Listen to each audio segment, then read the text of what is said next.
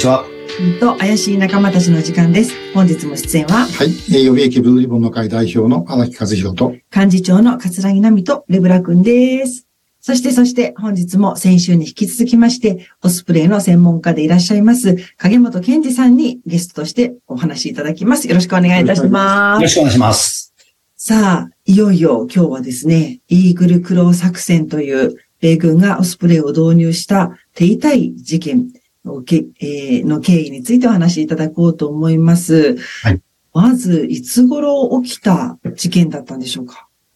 これは1980年ですね。1980年に、えー、イランにあるアメリカ大使館が、あーイランの学生たちによって、えー占拠をされ、で、そこにいたアメリカ人50数名がですね、えー人質になるという事件が発生しました。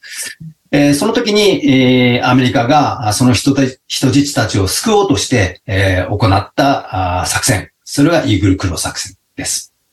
当初、どんな風に作戦は進行していったんですか？えーっと、まあ、くる、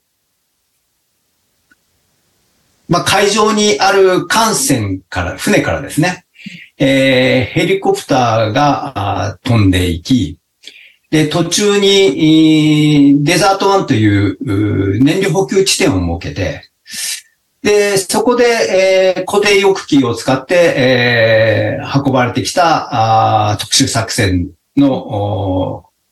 要員、えーこれをと合流をして、それからテハテヘランに向かうと。で、テヘランに行ったら、あまたそこで、えー一晩あ隠れていた後にですね、えー大使館への突入を決行すると。まあそういう段取りになっていました。ただし実際にはその途中のおデザートワンという燃料補給、それから人員との合流の地点ですね。えーそこでもって事故が発生をして作戦は失敗に終わってしまったとおいうことでありました。どんな事故だったんでしょう？えーっと、まあ、あの、ヘリコプターは、当時のヘリコプターは、まあ、先週お話ししたオスプレイと違ってですね、えー航続距離が非常に短かったものですから、どうしても途中で燃料を入れなきゃならないと。で、そこまで行き着いたヘリコプターが、あーそこで燃料補給をしようとしたときに、えーすでにそこまで行き着かなかったヘリコプターがあったり、あるいはその、現地に到着してから故障が発生をしたヘリコプターとかがあって、えー機数がもともと予定していたあ必要最小限の機数を下回ってしまったんですね。で、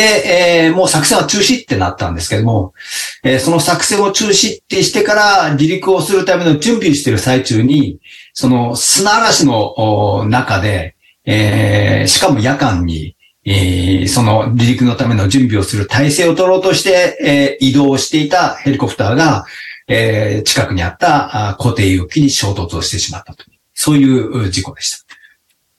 いやーアメリカとしては大ショックですよね。そうですね。えー当時カーター大統領だったんですけれども、まあ、カーター大統領が、あーその次の大統領選で、えー敗北したあー一つの大きな理由として、この作戦が失敗があったというふうに言われています。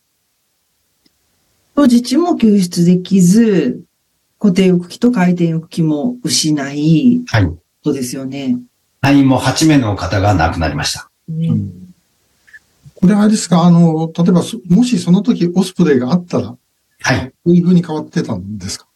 そうですね。あのーその、え会場にある船からですね、えーテヘランまで、えー飛行するのを、えーもう一挙に、途中でそういった燃料補給点などを設ける必要なく、えーしかも一晩のうちに、えー飛んでいけますので、えーもっと、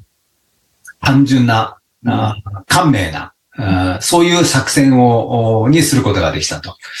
あいうことで、えー作戦を成功できた可能性も高いんじゃないかと思っています。まあ、イーグルクロー作戦のこの失敗を契機にですね、えーそういうことができる機体が必要だということが盛り上がって、それがこのオスプレイを開発するう大きな、この、きっかけになった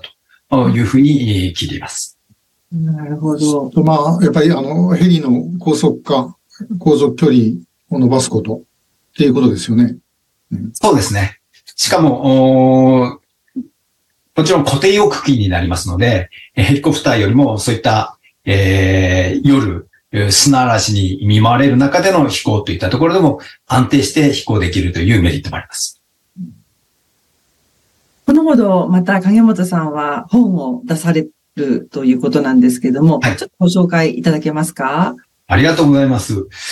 えーっとですね、来年2月に出版を予定しているんですけども、えーイーグルクロー作戦という本を出版します。えーこれはその、イーグルクロー作戦が始まる、その発端ですね。えー何が発端でこれが起きたのかと、必要だったのか、この作戦が必要になったのかというところから始まり、まあ、あそれが失敗に終わって、その後どうなったのかとああいうところまでを描かれている、まあ、歴史書というふうになっています。ちなみにこのイーグルクロー作戦失敗しましたけども、えー最終的にはその人質は解放されてるんですね。で、まあ、その背景にはですね、えーそのアメリカ人がここまでしてその人質を救うということに、を、に、こういう大胆な作戦をやるということを知った、やっぱイランはですね、恐ろしくなったんだと思うんですよね。で、えーこの人質をお解放せざるを得ないというふうになっていったんじゃないかというようなことも書かれている本です。あの、もう一回フリップ出していただいてよろしいですか？あ、はい。帯に影本さんの思いが、その右側のグレーのところが帯に書かれている文言ですよね。ははいい。すごく思いが伝わってくる文章なので、ちょっとご紹介いただけますか？ありがとうございます。えっ、と、まあ、あの、本の帯の方にですね、えー書かせていただいたんですけども、えーまあ、人質救出作戦によって示されたアメリカ人の決意と覚悟というものが現れた、表された本であるということで、で、細かく書かせていただいたのは、あもちろん日本には、えーアメリカと同じことはできません。えーしかし、だからといって何もしなくていいわけがありません。えーこの問題を解決に導くためには、えー日本人一人一人が自分にできることを実行することが何よりも大切だと思います。えー私にできることは、この本を翻訳することでした。えそこにはアメリカ人の自国民の救出に向けた決意と覚悟が書き表され、表されています。えー本書が拉致問題に対する日本人の意識にわずかでも変化をもたらすことを願ってやみませんと。まあそういう思いをも込めて書きました。いや、いや、本当にねいかがですか、代あのー本当にやっぱりその気持ちですよね。だからそのイーグルク、あの、イーグルクロー作戦も、まあ失敗はしたけども、うんでもやっぱりその意思を見せたということの意味っていうのは非常に大きいわけで、最初からね、もうこんなもんできるわけないやと思って、何もしなきゃそれでおしまいで、まあ場合によったらね、あの時のあの、大使館の人質もどうなったかわからないわけですね。やっぱりそういうものの中で、このオスプレイね、はい。どういうふうに、あの、使っていくかってことを真剣に、えー考える必要があるんじゃないかなっていうのを本当に、あの、痛感しました。確かに。ま、ええま、行動を起こす。でう、ん仮に失敗したとしてもそれで諦めないで、だったらどうすりゃいいんだってことで次の一手を打つっていうね、この姿勢が今の日本に欠けてますよね。だからこそ私たちが声を上げて、そういう機運を作っていきたいと思います。影本さん、とてもあの大きな役割を果たされている、果たしてこれからも行かれると思いますので、引き続き頑張ってください。よろしくお願いします。ありがとうございます。はい。皆さんも最後までご覧いただきましてありがとうございました。ぜひ、いいねボタンのクリックと、それから X のフォローもよろしくお願いいたします。ではでは、また来週。ありがとうございました。